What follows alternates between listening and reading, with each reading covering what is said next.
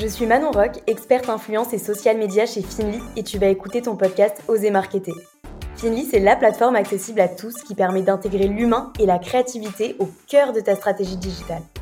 Tu vas pouvoir mettre en avant l'expérience et les avis de tes consommateurs ainsi que ceux d'influenceurs ciblés pour une communication authentique et impactante. C'est l'outil parfait si tu veux faire connaître ta marque, améliorer sa crédibilité et donner confiance aux futurs consommateurs. J'espère que ce podcast te plaira. Si c'est le cas, n'hésite pas à t'abonner. Hello la team podcast, on se retrouve cette semaine pour un nouvel épisode d'Oser Marketer. Aujourd'hui, je suis en compagnie d'Arthur, le fondateur de Store Marketing. On va parler ensemble de e-commerce et plus précisément des stratégies à adopter pour générer des ventes et être visible. Arthur, comment tu vas? Est-ce que tu peux te présenter? Très bien. Et toi, Manon? Bah, écoute, euh, écoute la forme. Merci de m'avoir invité sur, euh, sur ton podcast. Donc, pour me présenter très rapidement, j'ai commencé l'e-commerce en 2017, donc en tant que e-commerçant. Euh, je continue toujours aujourd'hui mon activité d'e-commerçant, donc ça va faire six ans. Fin 2020, donc 2-3 ans, j'ai donc créé Stork Marketing, l'agence de référence qui va justement aider les e-commerçants à scaler leur, leur e-commerce sur tous les réseaux sociaux, donc de Facebook en passant par Google, TikTok, Snapchat, Pinterest et, et d'autres. Génial, très beau parcours. Et est-ce que tu es prêt aujourd'hui à partager avec nous tous tes conseils e-commerce pour faire exploser sa boîte? Avec grand plaisir. On a vraiment cette optique-là de give first, donc vraiment donner au maximum, que ce soit euh, lors des appels que je fais avec les prospects ou lors des événements qu'on a avec les personnes que je croise. Donc encore un plaisir de, de pouvoir donner un maximum de valeur euh, via ton canal aujourd'hui. Trop bien, très bon mindset. Le partage, c'est hyper important. Et, euh, et, on va commencer un petit peu du début. Donc, lorsqu'on lance son site e-commerce, quelles sont les premières actions marketing à mettre en place? Qu'est-ce que tu priorises pour euh, à faire un bon lancement? Alors déjà, moi, ce que je conseille à chaque personne, c'est euh, qu'il faut faire attention à quatre choses. Il y a quatre choses qui sont super importantes sur la partie e-commerce. Premièrement, il y a votre produit, évidemment. Si vous n'avez pas le, marché pour votre produit, ça va être compliqué. Deuxièmement, il y a toute la partie site internet. Est-ce que votre site internet a un, bon taux de conversion? Est-ce que euh, derrière, bah, les personnes se sentent à l'aise, ont envie de dépenser plus sur votre site internet, etc. Donc, je dirais la partie back-end. Troisièmement, il y a toute la stratégie publicitaire, évidemment. Et enfin, il y a tout ce qui est visuel publicitaire, ce que les gens vont voir. Donc en fait, ce qui est intéressant de, de travailler quand vous lancez un e-commerce ou même que vous avez un e-commerce actuellement, c'est justement d'essayer d'isoler au maximum chacune de ces, euh, de ces, de ces pièces maîtresses pour votre e-commerce, pour que s'il y a un problème sur votre e-commerce, bah, vous savez directement d'où ça vient. Donc si votre produit se vend ou que les concurrents vendent votre produit, c'est que normalement ce produit ne devrait pas avoir trop de problème. Si vous avez fait toutes les optimisations nécessaires sur la partie site, il n'y a pas de problème non plus. Euh, si vos stratégies et vos visuels sont bons, là vous cartonnez. Par contre, si la stratégie est gérée par des gens compétents, j'insiste sur le fait, donc avec un profil senior, etc., euh, et que ça ne fonctionne pas, que votre site est bon, que le produit est bon, la stratégie est bonne et que ça fonctionne pas, il reste le dernier élément qui sont les visuels. Et donc là, vous allez pouvoir regarder euh, les différentes statistiques et les datas sur vos visuels et généralement à 90%, le problème viendra d'ici. Si le problème ne vient pas d'ici, c'est peut-être au niveau de la stratégie. Si le problème ne vient pas de la stratégie, c'est peut-être au niveau du taux de conversion qui sera bah, du coup très très faible. Et c'est à vous de voir d'où vient le problème pour essayer de l'isoler au maximum et donc l'améliorer. Ouais, donc en fait tout est lié parce que c'est vrai que mm. parfois on pense que juste faire de l'aide ça va générer des ventes, mais c'est vrai que si le parcours utilisateur après il est pas quali, il est pas optimisé, bah forcément ça convertit pas derrière. Donc toi, quels sont tes conseils aujourd'hui euh, pour permettre justement d'avoir un meilleur taux de conversion? Ouais, justement, ce que tu dis là, c'est super intéressant et c'est une des problématiques que énormément d'e-commerce on trouve avec leur agence actuelle, c'est que justement, les agences, bah, elles font de la publicité, on peut pas leur en vouloir, mais elles ont pas forcément cette vision dézoomée de l'e-commerce parce que bah, elles ont pas fait d'e-commerce avant, forcément, c'est pas leur leur métier, et donc ce qui fait que bah, elles ont pas cette vision-là. Et donc nous, on peut aider par rapport à ça. Donc du coup, moi, j'ai déjà des petites astuces à vous donner sur améliorer le taux de conversion.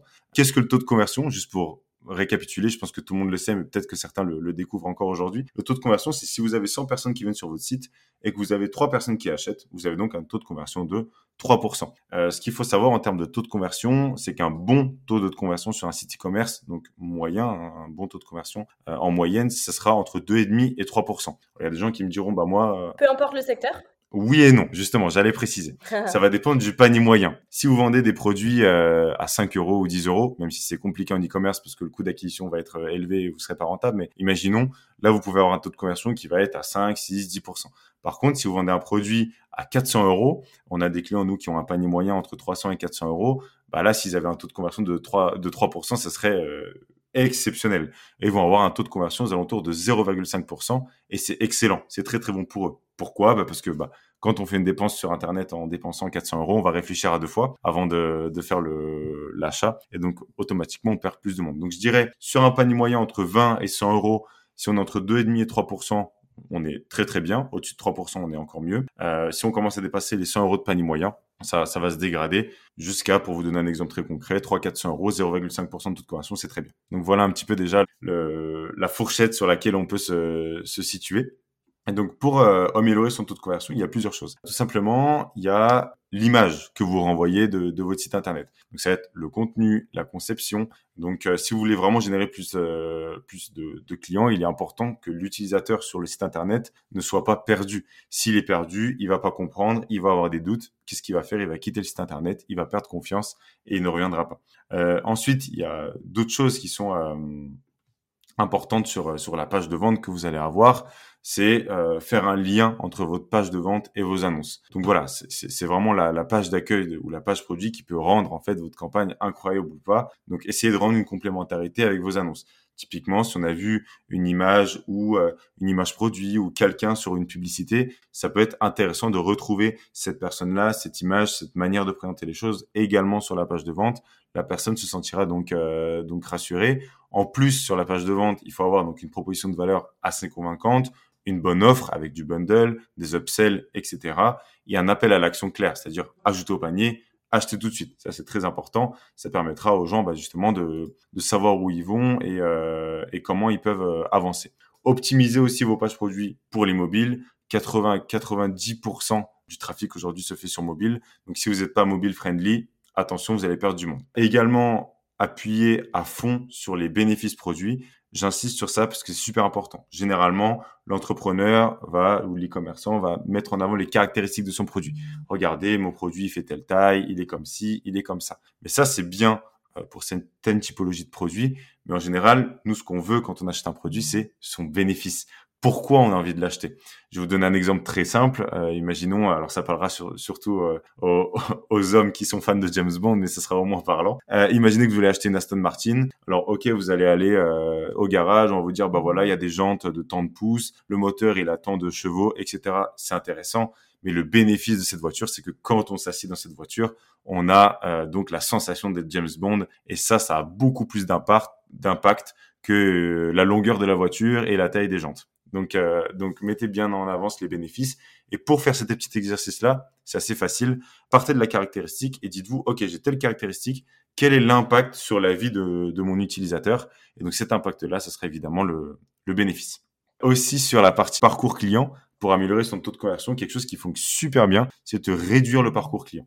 C'est-à-dire que quand je clique sur ajouter au panier, que j'ai une petite fenêtre qui, qui me montre que j'ai ajouté au panier, que je dois cliquer sur mon panier, que je dois cliquer valider mon panier, que j'arrive sur le checkout et qu'ensuite j'ai mon checkout, imaginons que vous êtes sur Shopify en trois parties, là j'ai fait déjà un certain nombre de clics énormes et ce qui fait que bah, à chaque clic vous allez perdre du monde. Et c'est pas pour rien que Amazon et tous les gros du e-commerce font du paiement en un clic, c'est parce que derrière euh, le taux de conversion est amélioré.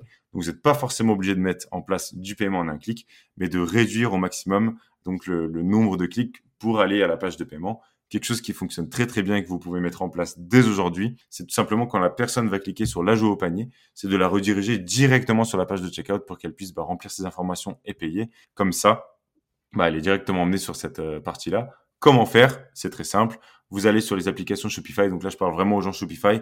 Vous pouvez faire plus ou moins la même chose sur PrestaShop, WordPress, mais là, je parle vraiment typiquement sur Shopify. Vous allez sur les applications, mettez euh, une application, vous tapez Remove euh, carte, direct to carte, etc. sur, euh, sur, la, sur la barre de recherche. Et vous allez trouver des applications qui, en gros, permettent, quand vous cliquez sur ajouter au panier, directement aller sur le, sur le checkout. Ça vous aidera à augmenter le, le taux de conversion sur, euh, sur cette partie-là. Donc là, pour récap, les deux choses à mettre en place, c'est un parcours simple, intuitif et rapide, plus des bénéfices utilisateurs, si j'ai bien compris. Bénéfices utilisateurs et une complémentarité de la publicité avec ce qu'on va retrouver sur le site, évidemment. Et est-ce que tu mets par exemple des avis consommateurs, tu sais, en bas des pages produits pour justement inciter à l'achat? Évidemment, évidemment. Alors, il y a encore beaucoup de choses à, optimiser. Là, je vous ai donné quelques-unes. Il y a euh, les avis clients. Vous pouvez aussi mettre euh, un SAV avec un chat. Alors, attention au chat, parce qu'il y a aussi un autre point qui peut euh, dégrader votre taux de conversion, c'est le taux de chargement du site. Plus votre site va mettre longtemps à charger, bah, plus euh, les gens vont partir en fait tout simplement. Donc le fait de mettre des chats ou des choses comme ça, ça peut être intéressant, mais c'est très très lourd sur le code en fait. Donc euh, ne surchargez pas trop. Et si vous voyez que votre site est assez lent, commencez par déjà supprimer toutes les applications dont vous n'avez pas besoin. Ça libérera déjà de, la place. Mais effectivement, ajouter des avis clients et des avis clients avec de la vidéo où des clients se filment avec le produit, des clients qui ont pris en photo le produit, ça, ça peut être intéressant. Et comment les avoir? Bah, Tout simplement, vous envoyez un email à vos clients, vous leur dites voilà, on vous donne un pourcentage de réduction sur votre prochain achat si vous nous envoyez un, un avis client avec une photo ou une vidéo les vidéos, ça vous permettra aussi de l'utiliser en UGC pour de la publicité et la boucle est bouclée. Clairement. Donc là, euh, Arthur, ce que tu es en train d'expliquer, c'est clairement l'UGC, donc User Generated Content. Donc c'est le fait de demander à ses consommateurs euh, un retour d'expérience en vidéo ou en photo. Et après, comme tu l'as dit, on peut le push en ads, on peut le push sur les réseaux sociaux, sur le site internet, etc. Ça, c'est un phénomène qui fonctionne super bien en 2023. Et toi, qu'est-ce que tu en penses justement de compiler euh, un format publicitaire, donc de l'ADS, avec un format UGC qui est très authentique? Ah bah clairement, euh, là on part plus sur la partie euh, ads hein, euh, pour le coup. L'UGC c'est quelque chose qui est très bien, surtout si vous avez un produit qui démontre des choses ou qui résout un problème. Après c'est pas non plus la formule magique, à savoir l'UGC c'est un outil. Évidemment c'est un format publicitaire. Il faut pas oublier les photos, les carousels et les vidéos qui montrent le produit en utilisation qui fonctionne encore très bien. L'UGC étant un bonus, il fonctionne évidemment bien pour certaines typologies de marques aussi, pas pour tout le monde. Donc donc faut faire les tests et voir si c'est adapté à soi. Petite dernière parenthèse aussi pour améliorer le taux de conversion. Je finirai sur le taux de conversion sur ça. Et aussi la page de remerciement qui est super importante. Une fois que la personne a, fait son achat, sur la page de remerciement, vous pouvez l'utiliser pour faire des upsells également. Donc on peut euh, mettre en place en gros des paiements post-achat. Donc une fois que vous avez payé, on vous dit ah bah regardez, euh, est-ce que vous voulez le même produit que vous avez acheté pour euh, X moins cher ou est-ce que vous voulez un produit complémentaire à ce produit en un seul clic vu que vous, bah, vous avez déjà enregistré en fait les coordonnées euh, bancaires de la personne, la personne si elle clique sur oui, elle est automatiquement débitée, elle recevra son produit dans le même dans la même commande. ça c'est très très bien pour augmenter le panier moyen dans un premier temps et euh, sur le, taux de conversion ça va venir euh, bah, l'améliorer aussi et vous faire plus de ventes aussi sur sur ça c'est plus une stratégie de panier moyen finalement, mais, euh, mais voilà. Ouais, c'est intéressant. Je rebondis un petit peu sur, le, sur les promotions. Euh, un site e-commerce, est-ce qu'il doit faire des promotions de manière ponctuelle? Est-ce que euh, les promotions doivent être affichées un petit peu tout le temps, comme sur les sites de dropshipping par exemple, qui, qui en usent et en abusent, j'ai envie de dire? Comment, comment tu fais une bonne stratégie de promotion? Alors, la promotion, c'est tout simplement déjà une, une vision du dirigeant. nous, on a des clients qui sont pour la promotion, d'autres qui sont complètement contre. Donc, ça va vraiment dépendre de ce que veut faire la personne, donc ce que veut faire l'e-commerce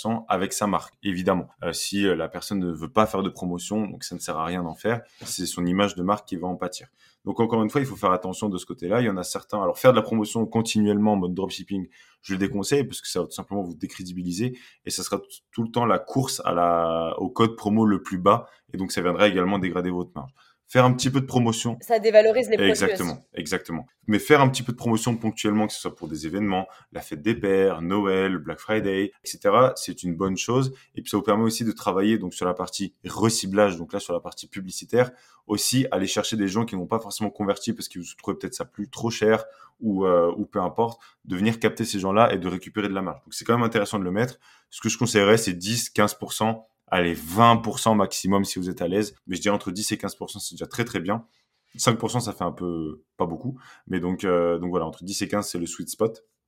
Euh, et après, pour ceux qui ne veulent vraiment pas faire de promotion, il y a quand même des opérations à faire. Typiquement, ça peut être une livraison gratuite, ça peut être des packs de différents produits. Si vous en achetez deux, il y a le troisième. Euh, alors à 50%, on va dire c'est une promotion.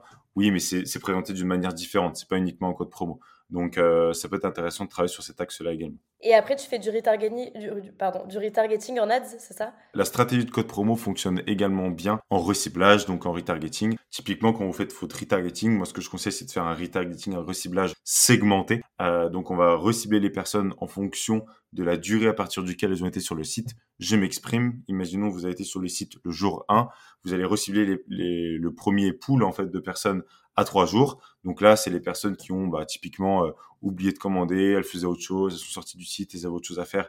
Donc là, vous allez leur envoyer un, un rappel, tout simplement. Ensuite, recibler les personnes à 7 jours. Ça permettra bah, de déjà, si les personnes n'ont pas commandé, peut-être de présenter avec un UGC, des avis clients, donc rassurer peut-être la personne si elle n'a pas acheté au bout de trois jours, la rassurer pour qu'elle puisse acheter à ce moment-là. Les recibler à 14 jours, peut-être là avec un code promo de 10% pour dire à la personne, bah voilà, on fait un petit effort. Si c'est un petit peu trop cher pour vous, bah voilà, vous pouvez euh, quand même commander. Et recibler également à 30 jours bah, avec peut-être un code promo de 15%. C'est quelque chose de type hein, que je vous donne ici, mais qui fonctionne quand même très bien euh, pour récupérer les personnes aussi qui étaient vraiment pas convaincues par les 10%. Ils se disaient, OK, bon, 15%, je, je prends ou pas Si jamais vous n'avez pas assez de trafic et que vous n'avez pas assez de personnes dans les audiences sur 3, 7 et 14 jours, faites directement 14 et 30 jours. Et si vraiment, vraiment, vraiment, vous êtes une petite marque e-commerce et vous n'avez pas assez de personnes, faites 30 jours et 60 jours. Mais évitez d'aller au-dessus de 30 ou 60 jours parce que, bah, comme tu le sais, euh, Manon, avec l'iOS 14, le tracking, bah, il est de plus en plus mauvais et le comportement d'achat change. Sinon, on a ajouté quelque chose au panier il y a deux mois, bah, on l'a peut-être trouvé d'ici là. Donc, euh, donc ça ne sert pas forcément de, de recibler les personnes à plus de, à plus de deux mois. Ouais, clairement. Et, euh, et du coup, pour les marques qui commencent, euh, quel est le budget publicitaire euh, par jour qu'elles doivent mettre pour, pour faire la stratégie dont tu viens de parler? Ouais, alors ça, ça va vraiment dépendre. tout simplement du canal d'acquisition. Et ensuite, je donnerai aussi un petit tip sur le, le retargeting. Donc, typiquement, si vous allez sur du Google Ads, encore une fois, il faut que votre produit s'y prête. Il faut qu'il y ait de la recherche sur les mots-clés que vous ciblez. Là, ce que je conseille au minimum, c'est d'avoir environ 30 et 40 euros par jour.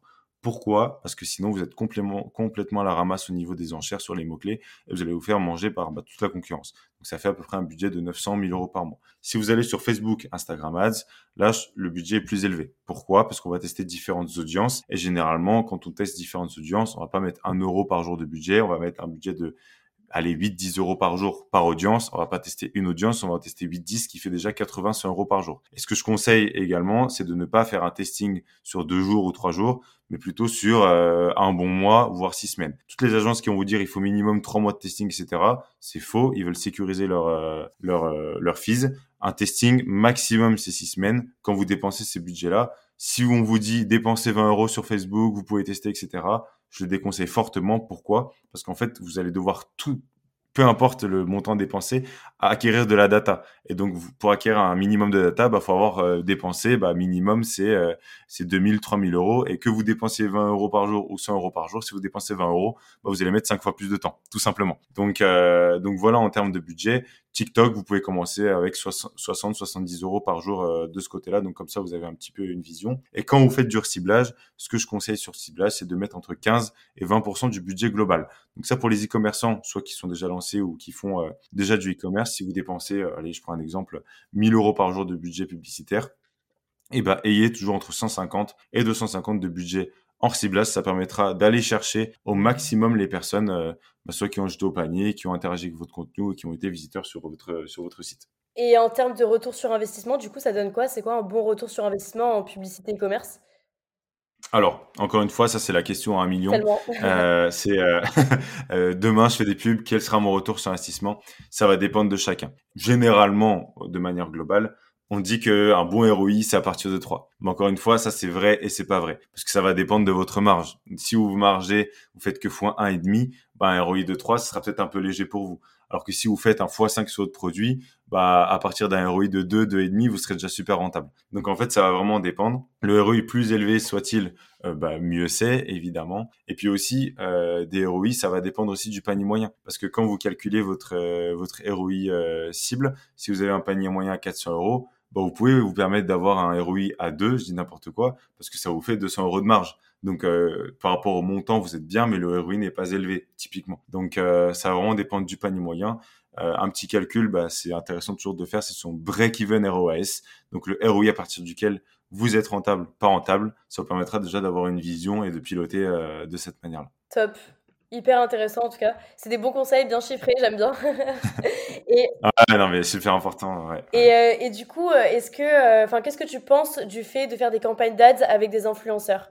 C'est-à-dire, tu prends le contenu d'un influenceur et tu le mets en publicité? Exactement. Ok, alors ça, ça va être euh, intéressant également. Alors, il faut avoir l'autorisation de l'influenceur, évidemment. Euh, donc ça, c'est à négocier dans le contrat euh, avec avec eux directement. Alors, ça peut être bien justement pour mixer un peu cette partie UGC et ambassadeur. Pourquoi? Parce que bah, l'influenceur, mine de rien, il sait s'exprimer devant une caméra et il sait présenter un produit. Donc ça, c'est un énorme avantage. Plutôt que d'aller chercher un UGC de quelqu'un qui ne qui est pas du tout à l'aise en fait avec le fait de se filmer, etc aller chercher un influenceur, c'est très très bien. Ça vous permettra d'avoir un, retour euh, professionnel. Donc même si l'influenceur n'est pas très connu, ça peut être un micro-influenceur ou quelqu'un qui est pas super connu, ça peut être intéressant d'utiliser pour faire de l'UGC de qualité. Et si c'est un influenceur qui est connu, bah, ça va ajouter en plus de ça de la, de la notoriété et un peu ce côté euh, ambassadeur dans vos publicités. Ce que je conseillerais, c'est de mettre justement ce, ce, ce morceau avec l'influenceur au début de la vidéo Pourquoi? Parce que ça vous fera une parfaite euh, accroche sur votre vidéo. Quelqu'un qui va voir, je prends l'exemple, hein, mais euh, Nabila va dire ah bah attends, mais Nabila elle présente un truc, qu'est-ce que c'est? Je vais regarder. Et donc automatiquement la publicité, la personne va la regarder plus longtemps, et donc il y a beaucoup plus de chances qu'elle clique dessus, qu'elle arrive sur votre page. Donc mettez toujours si vous utilisez bah, des influenceurs et que vous les mettez dans vos publicités euh, Facebook par exemple au début, ça permettra de faire une accroche de qualité. Ouais, c'est un très très bon scroll stopper, scroll stopper pardon. Et en plus de ça, ça amène un gros gage de crédibilité. Nous, euh, on l'a vu, on l'a déjà analysé parce que nous, on fait du marketing d'influence. Donc, euh, parfois, nos clients nous demandent justement de sponsoriser certaines publications des influenceurs ou alors de convertir ça en ads. Et on voit qu'il y a beaucoup plus de conversion lorsqu'on présente un influenceur ou un créateur UGC que lorsque c'est la marque qui crée elle-même son contenu. Donc ça, on, l'a déjà vu et c'est quelque chose qui fonctionne super bien. En tout cas, cette année, euh, ça, enfin, on en voit partout. Moi, aujourd'hui, les publicités que je vois sur euh, sur la, enfin, sur Meta, sur euh, Insta, Facebook et même TikTok, c'est que de l'UGC ou que des influenceurs pratiquement. Ouais, clairement, clairement. Mm, mm, mm. Et est-ce que tu as, des, as des petits hacks à partager pour faire parler de sa boutique en ligne, mais en dehors de la publicité? C'est-à-dire que si j'ai pas vraiment de budget publicitaire, comment je fais pour parler de mon e-commerce? Ouais, ça c'est intéressant. Alors généralement, ce que bah, la personne va pouvoir faire, c'est euh, si son produit, euh, elle sait qu'il y a des communautés autour de son produit. Typiquement, euh, je, je sais pas, Imaginons que vous vendez des accessoires de cuisine. Bah, il y a des communautés de, cuisiniers, je sais pas, des groupes Facebook ou même des communautés sur Instagram. Donc, le premier, la première chose, c'est d'aller faire de l'influence marketing. Donc ça, bah, c'est quelque chose que vous gérez euh, très très bien. Donc, il n'y a pas de sujet par rapport à ça. L'influence marketing. Par contre, si vous faites de l'influence marketing, je conseille quand même à 100% de faire de la publicité en même temps pourquoi Parce que ça va venir booster et vous allez euh, tout simplement pas laisser du chiffre d'affaires sur la table bêtement. Parce que l'influenceur va vous ramener énormément de trafic, ça c'est une chose, il va vous ramener des ventes aussi, c'est une chose. Mais derrière tous les gens qui n'ont pas converti et tous les gens qui ont juste ajouté au panier, si vous n'avez pas déjà de ciblage, vous perdez tout ce monde-là.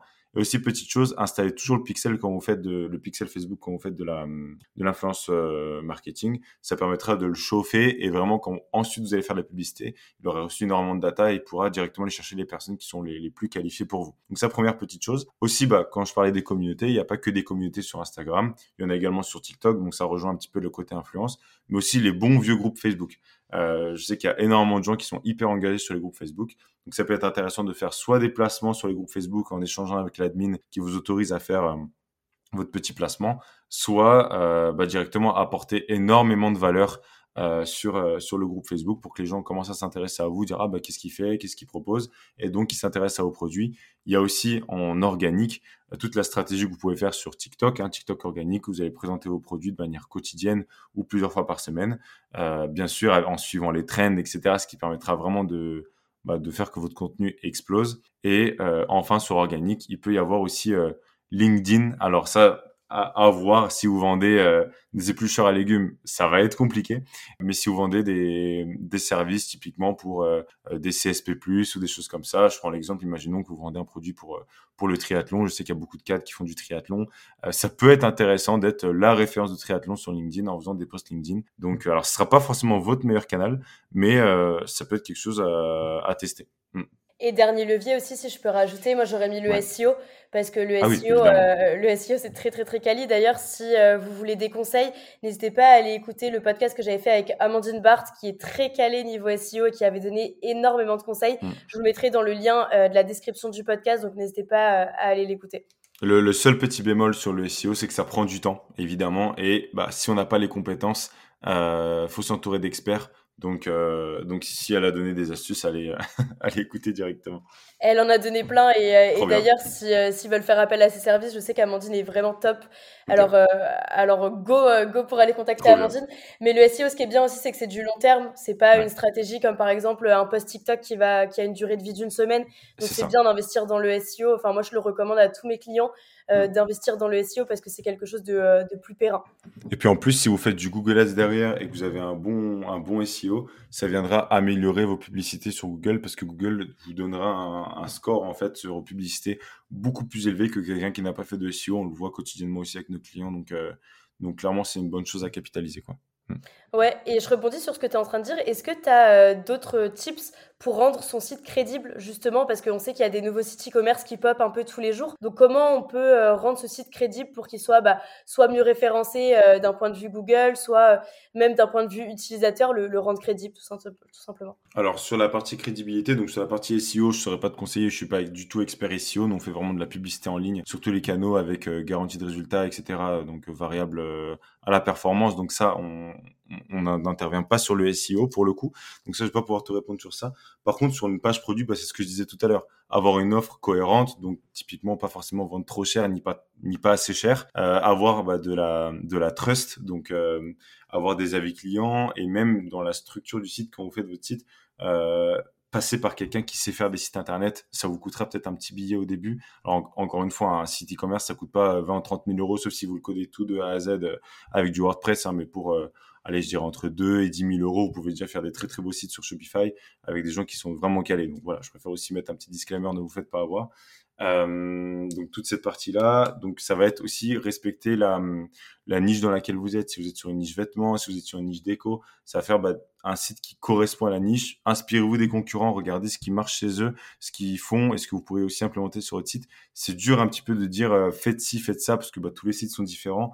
Mais déjà avoir une offre solide, avoir euh, des avis clients évidemment. Si vous en avez pas, euh, c'est un petit peu compliqué. Euh, alors, n'en inventez pas forcément, ne, ne, ne, mettez pas mille faux avis.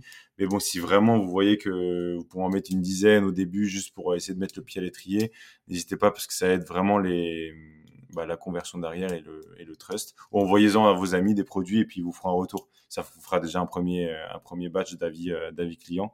Donc voilà un petit peu sur, sur la partie e-commerce sur les SEO, j'ai pas trop la réponse, mais, euh, sur la page de vente, euh, mettre évidemment en avant les, bénéfices produits, des photos de qualité ou même des vidéos si besoin. Attention aux vidéos, faut pas qu'elles alourdissent trop le site pour la, vitesse de chargement. Mais donc voilà au global.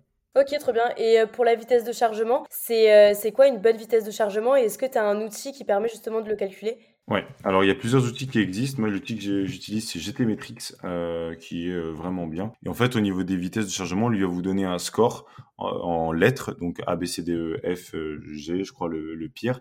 Si vous êtes entre A, bon, A, c'est très bien. Si vous êtes à B, c'est bien. Si vous êtes à C, ça passe encore. Euh, mais voilà, il y a peut-être deux, trois petites choses déjà améliorées compressez vos images, euh, évitez des, trop de vidéos, euh, ne mettez pas trop d'applications sur Shopify. Typiquement, ça, ça va venir alourdir euh, bêtement le site. Si vous êtes DEF, bah là vraiment il y a un travail à faire. C'est-à-dire qu'en fait, si vous faites de la publicité, vous perdez bêtement du trafic parce qu'il y a, des gens qui ont cliqué mais qui n'ont pas été jusqu'à votre page de vente. Donc vous, enfin il y a, y a, un trou dans le dans le pipe.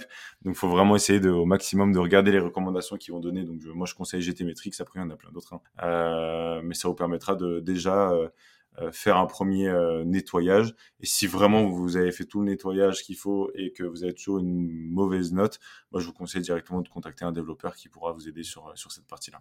Trop bien. Et euh, est-ce que tu as d'autres conseils justement à nous donner sur euh, comment se démarquer, que ce soit en termes de marketing ou en termes de page produit pour faire un petit peu la différence? Parce qu'on sait qu'aujourd'hui, dans tous les secteurs, il y a énormément de sites e-commerce, donc c'est dur de se démarquer. Mmh. Alors pour se démarquer, je dirais, ce sera, franchement, c'est sur tous les éléments que j'ai évoqués au début. ce sera déjà le produit. Euh, évidemment, si vous avez un produit novateur, bah, vous allez vous démarquer de vos concurrents déjà de manière naturelle, on va dire. Derrière, par rapport au site, vous pouvez faire un site basique e-commerce, vous n'avez pas besoin de faire euh, la Formule 1 du site e-commerce. Si vous avez un site qui vend, c'est le plus important. Donc la beauté du site, c'est une chose, mais le fait qu'il convertisse et qu'il soit efficace, c'en est une autre. Donc et privilégier un site efficace plutôt qu'un site beau. Moi, je me souviens des tout premiers sites e-commerce que je faisais, j'essaie de faire des sites magnifiques, mais le produit, euh, je l'avais pas encore testé et, euh, et finalement, euh, ça convertissait pas derrière.